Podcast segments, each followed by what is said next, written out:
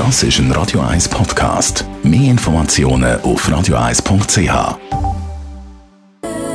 Montagmorgen, Viertel ab 10 da ist Radio 1. Die Sprechstunde auf Radio 1. Dr. Merlin Guggenheim, heute geht es um die erste Hilfe.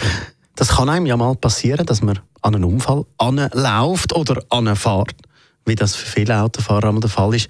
Wie muss ich da handeln? Also ein bisschen als Refresher nochmal. Etwas, wo man nicht so im Moment vielleicht äh, sich durch den Kopf gehen lässt, was ganz essentiell ist, man muss zuerst sich selber schützen.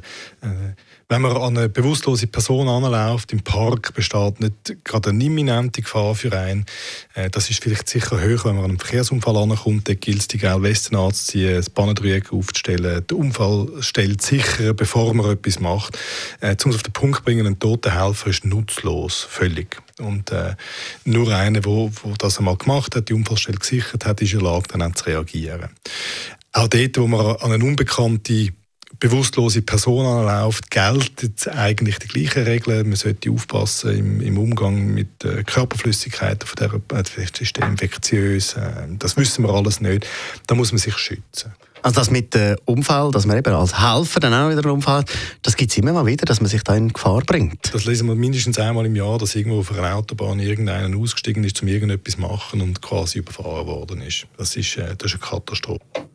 Beim Helfen, was machen und was nicht? Nichts machen, wo man sich selber nicht zutraut, respektive wo man keine Ahnung hat davon, wenn es nicht drängt. Also wenn man zum Beispiel an einem Verkehrsunfall ankommt, wo das Auto jetzt am Brennen ist, äh, Personen bewusstlos sind, dann macht es vielleicht keinen Sinn, die Person aus dem Auto zu rupfen, bevor man nicht professionell abgeklärt hat, ob zum Beispiel eine Wirbelsäulenverletzung vorliegt. Es kann sein, dass man so eine Wirbelsäulenverletzung und eine nachfolgende Querschnittssymptomatik verschlechtert oder erst provoziert durch unkontrollierte Maßnahmen. Es gibt Situationen, wenn es die Unfallstelle gesichert ist, wo man weiß, ich muss etwas machen, weil sonst passiert etwas. Fängt an brennen, äh, es ist irgendeine Form von Instabilität, die das Leben gerade akut gefährdet. Dann kann man das machen. Ansonsten gilt, abwarten, bis Profis kommen.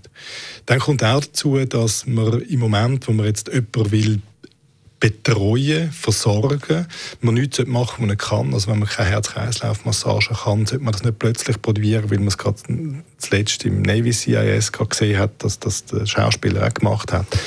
Ähm, das sind Sachen, wo man, wo man sollte nicht machen. Alles das, was man kann, was man im Erste-Hilfe-Kurs noch weiss, wo man kann korrekt und sicher anwenden, soll man tun.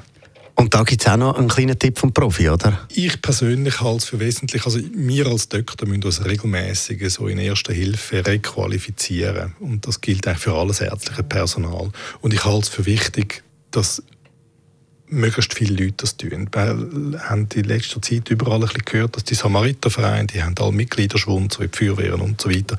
Es wäre nicht schlecht in meinen Augen, wenn man, wenn man sich dort nicht wieder regelmäßig engagiert, wenn man doch in einer Regelmäßigkeit von ein bis, bis sagen wir, einmal im Jahr bis alle zwei Jahre einfach die Kenntnis auffrischt, dass man sicher ist, wenn man in der Situation ist, dass man das Richtige machen kann. Danke vielmals, Doktor. Das ist ein Radio 1 Podcast. Mehr Informationen auf radio1.ch.